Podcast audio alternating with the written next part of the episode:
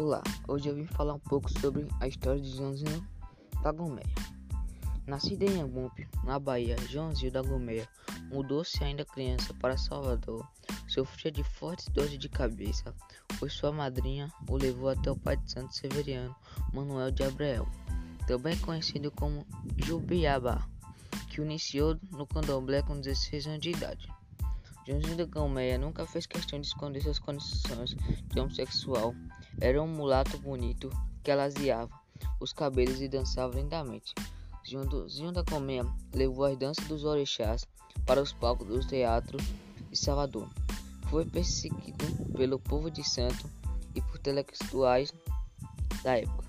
Como Jubiabá era o nome de um conhecido romance de Jorge Amado, muitas polêmicas surgirão em torno de sua feitura e o perseguiram por toda a vida. Judinho da Gomé nunca fez questão de esconder sua condição de homossexual. Era um mulato bonito que alisava os cabelos e dançava lindamente.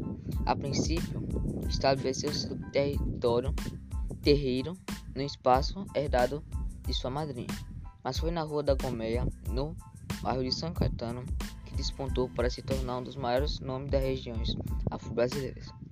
Seu ritual misturava tradição de Angola, Queto e candomblés de caboclo. Josina Gomé morreu prematuramente em São Paulo aos 56 anos, vítima de um tumor ou coágulo no cérebro e de complica complicações cardíacas. Seu enterro é lembrado até hoje e tomou área de lenda na Baixada Fluminense. Contém que ao baixo, seu corpo passou por dura. Os raios de lança cortaram o céu. Uma tempestade torrencial e repentina fez o dia virar noite. Agora, sobre o meu entendimento, foi que ele foi uma pessoa importante no candomblé, pois ele foi uma pessoa dedicada naquilo que fazia. Ele mudou a mentalidade sobre o candomblé e não tinha medo de nada e de ninguém. Ele conseguiu fazer o candomblé é, ser um, uma religião e muito mudada.